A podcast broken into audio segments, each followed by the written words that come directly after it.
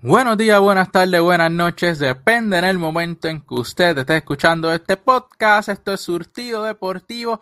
Y vamos a hablar de los indios de Mayagüez, uno de los equipos que también hizo muchos movimientos en esa temporada muerta para mejorar lo que es su quinteto rumbo a la temporada 2023 y en lo personal uno de los equipos que me gusta bastante lo que es su confección hasta el momento van a estar comandados por Cristian Dalmao, pero la pasada temporada tuvieron marca de 17 y 15, quintos en la sección A. Fueron eliminados en juego de reto frente a los gigantes de Carolina, quedando entonces fuera de lo que son los playoffs. En los refuerzos, firmaron a Tyrek Evans, un ex NBA, fue novato del año, 6'6 de estatura, 11 temporadas en la NBA, con promedio de 15.8 puntos, 4.6 rebotes y 4.8 asistencias. En dos partidos en la G-League tuvo promedio de 8 puntos, 2 rebotes, 2.5 asistencias, 35% de campo y 25 del triple. El otro lo es Caleb Quison, jugador que estuvo la pasada temporada con ellos, así que no es desconocido. Tuvo promedio de 16.4 puntos, 7.9 rebotes y 2.8 asistencias por partido en la pasada temporada en Filipinas. Esta temporada 2022-2023 tuvo marca de 18.5 puntos, 16.9 rebotes, 4.5 asistencias, 45.8% de campo, 29% del triple y 75% del tiro libre. Así que Caleb Wilson no es un refuerzo desconocido, hace el trabajo increíblemente, un bien difícil de contener. Y Tariq Evans, que es un ex NBA, que le da espacio a este equipo de tener un 6-6 en la posición de escolta hasta la posición de delantero pequeño un, híbrido en, todo el sentido de la palabra para los indios de Mayagüez. Es un jugador que defiende muy bien, va por tierra también, por su fortaleza física es complicado de detener. Dos buenas firmas en cuanto a refuerzos se refiere para los indios de Mayagüez. Los nativos que llegaron. Este equipo reforzó su banquillo increíblemente trayendo a Gilberto Clavel, 10 temporadas de nuestro baloncesto superior nacional con promedio de 11 puntos, 3 rebotes, una asistencia, 54% de dos puntos, 42% de tres y 82% del tiro libre. La pasada temporada con Santurce tuvo promedio de 5.8 puntos, dos rebotes, 48% de dos, 36% de tres puntos y 76% del tiro libre. También consiguieron a Jeff Early, cinco temporadas de nuestro BCN con promedio de 4.6 puntos, pero la pasada temporada con los Mets de Guaynabo fue un factor bien importante viniendo del banco para el equipo, fue muy valioso. Ahora lo consiguen los indios y solidifican esa rotación de armadores y escoltas con Jeff Early.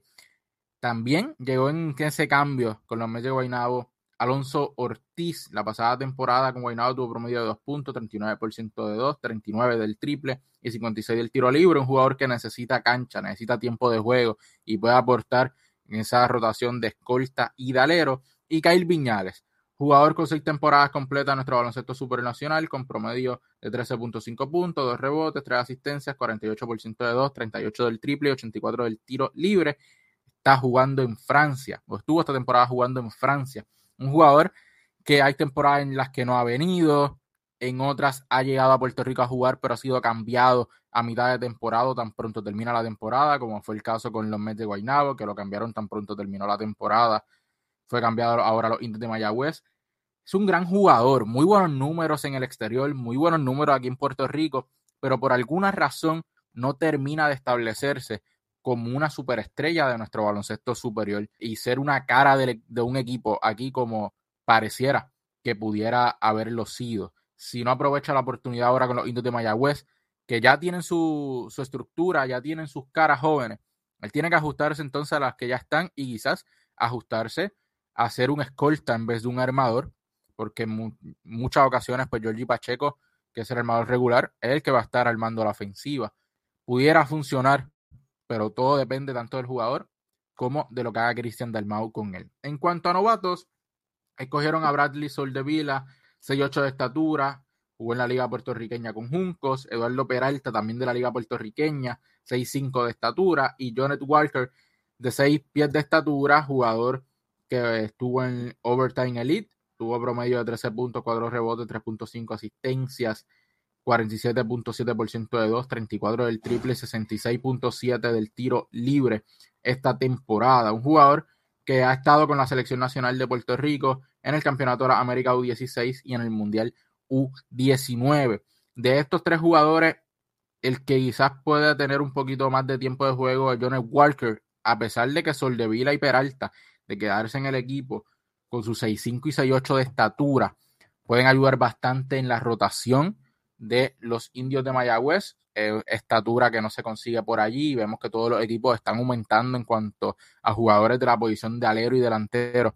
Y estos jugadores jóvenes con estatura siempre van a tener espacio en la rotación de cualquier equipo. Se espera mucho de Jonet Walker como armador. Debe ser la sustitución de Georgie Pacheco. Vamos a ver cómo Cristian Dalmau lo va integrando porque de los tres novatos es del que más se espera y del que más se ha hablado. En cuanto a los jugadores que repiten, repito un núcleo de Jordi Pacheco, Jared Ruiz y Jordan Cintrón, que son los pilares de este equipo. Jordan Cintrón, Enrique Ramos, Jimmy Hilton, Jordi Pacheco, Tyler Polo, Diego Romero y Jared Ruiz son los jugadores que hasta el momento repetirían. Eh, no sabemos si Jimmy Hilton va a estar, si Diego Romero va a estar, pero son jugadores que hasta el momento estarían en el roster. Pasando al posible cuadro regular, este cuadro regular se ve muy sólido. A eso entonces le añadimos a Gilberto Clavel, Enrique Ramos, en esa rotación de hombres grandes que tiene este equipo, jugadores como El Polo, un obrero, como ya mencioné, dirigidos por Cristian Dalmao, su asistente Giovanni Jiménez. Cristian, un, un jugador que se está convirtiendo en un gran coach. La pasada temporada demostró que podía haber clasificado a unos indios de Mayagüez si lo hubiese tenido desde el comienzo. Lo hizo jugar muy bien, lo hizo pelear en ese juego de reto que lamentablemente terminaron cayendo. Pero se vio unos indios de Mayagüez diferente con Cristian Dalmau como dirigente. Es un equipo con muy buenas piezas. Esa es la realidad. Su rotación de Brent Grandes no es la mejor, a la vez que salga Karel Wilson, pues su sustitución podría ser un Gilberto Clavel, entonces jugar un poco más pequeño.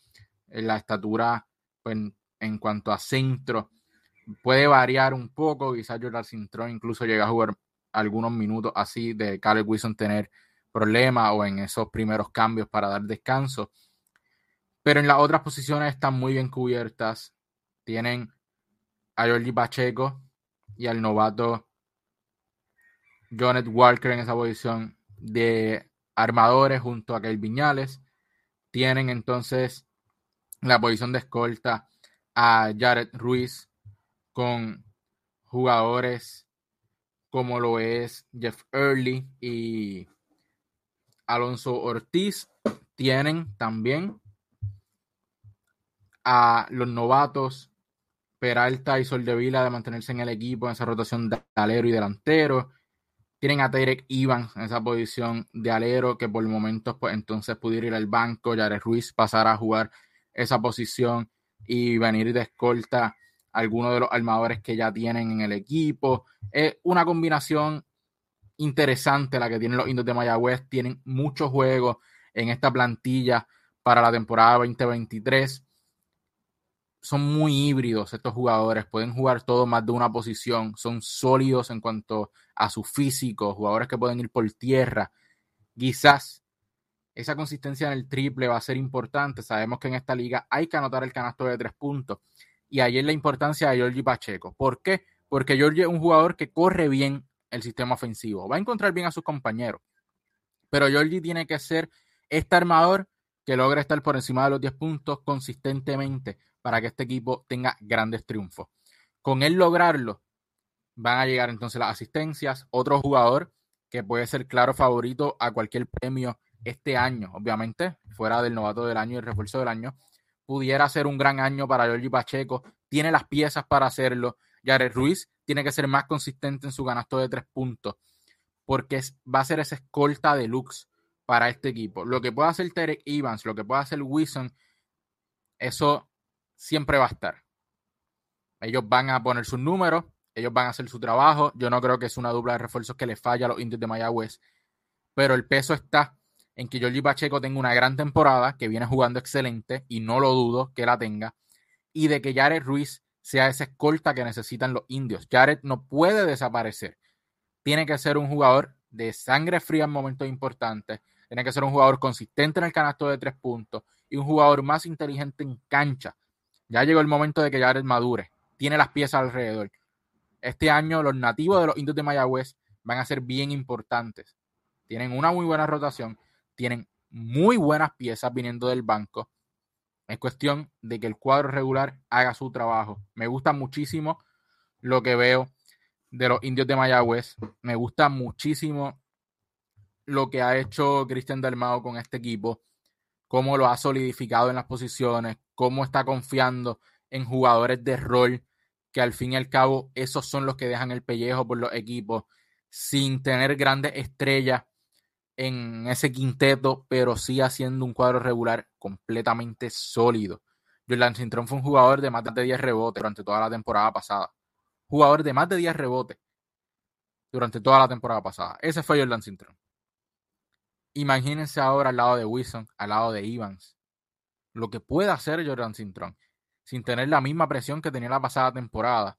Un novato que quería demostrar, un novato que quería ganarse su posición. Ya es cuadro regular de los indios de Mayagüez. No hay duda alguna de eso. Son piezas jóvenes mezcladas con uno que otro joven veterano que pueden hacer de Mayagüez un equipo que sea un dolor de cabeza para los demás en una sección que es la más fuerte, que es la sección A. Los indios de Mayagüez vinieron a competir este año. En la sección A no hay equipo que ahora mismo uno pueda descartar que se elimina. Mayagüez va a estar compitiendo y debe ser uno de los equipos clasificados para la postemporada, por lo que podemos ver en la plantilla. Pueden competir en la sección A. Pueden hacer el trabajo en la sección A. No tienen nada que envidiarle a ninguno de los demás quintetos. Esos son los indios de Mayagüez esta temporada del baloncesto nacional. Unos indios que vinieron a competir realmente, que en la plantilla, en cuanto a nombres, lo que podemos ver se ven muy bien, se ven competitivos, e incluso pudieran, pudieran sorprender en estar por encima de los capitanes de Arecibo en esa tabla de la sección A y quizás no estar peleándose esa cuarta posición, sino estar sólido como el tercer mejor equipo de la sección. Eso pudiera pasar. Tanto San Germán como Mayagüez, como Arecibo, se van a estar peleando esa posición 3, esa posición 4. Esos tres equipos son los que van a estar peleando esas posiciones. Pero son tres equipos que están muy bien. Quizás como ya debieron haber visto en otro de los análisis, los capitanes de Arecibo son el equipo que más me preocupa en cuanto al comienzo de la temporada. Y lo pueden ver en ese análisis, pero van a como quiera estar allí. Un equipo que sabe cómo jugar baloncesto, por el contrario, los indios. Un equipo que no es de descarte, como quizás podíamos ver el año pasado, que era un equipo que sí se podía poner fuera de playoff. Este año no. Este año es un equipo que debe estar en playoff, o por lo menos así los tengo yo. Me gusta mucho su plantilla, me gusta mucho lo que pueden hacer. Este equipo depende completamente de cómo juegue Evans. Ese será el éxito o fracaso del equipo. Debe ser el año de consagrarse de Georgie Pacheco como una superestrella de nuestro baloncesto superior nacional. En cuanto a sus ventajas, es uno de los equipos más completos en cuanto a plantilla se refiere, con dos refuerzos que prometen muchísimo. Tienen piezas muy buenas, tanto ofensivas como defensivamente. Un equipo que tiene las piezas para jugar el juego de la carrera como también el juego a media cancha, porque Giorgi Pacheco sabe hacer los dos perfectamente y las piezas que tiene a su alrededor también. Es un equipo que defiende, puede defender cualquier posición. Todos pueden switchar posiciones y no pasa absolutamente nada. La desventaja, quizás un poco la química. Tienen al menos tres jugadores nuevos que entran directo en la rotación importante, que quizás allí pudieran tener algún tipo de problema en cuanto a los roles, en cómo van a encajar, en el tiempo de juego, etcétera, etcétera. Pero en general se ve un gran equipo, este equipo de los indios de Mayagüez. Sin duda, deben clasificar. Mi gente, esto es el análisis de los indios de Mayagüez de cara a esta temporada 2023 de nuestro baloncesto superior nacional. Recuerden seguirnos en todas nuestras redes sociales, Facebook, Anchor Radio, Instagram, Spotify, por nuestro canal de YouTube como Surtido Deportivo. Y recuerde, si es de San Germán por los limítrofes, todos los sábados de 6 a 6 y 30 de la tarde por Radio Sol 1090 AM. M, Surtido Deportivo en Así Somos en el Deporte con el resumen semanal de las últimas noticias dentro de este mundo del deporte. Recuerde comentar, darle like, suscribirse y compartir para que otros también disfruten de nuestro contenido. Esto fue Surtido Deportivo. Nos vemos.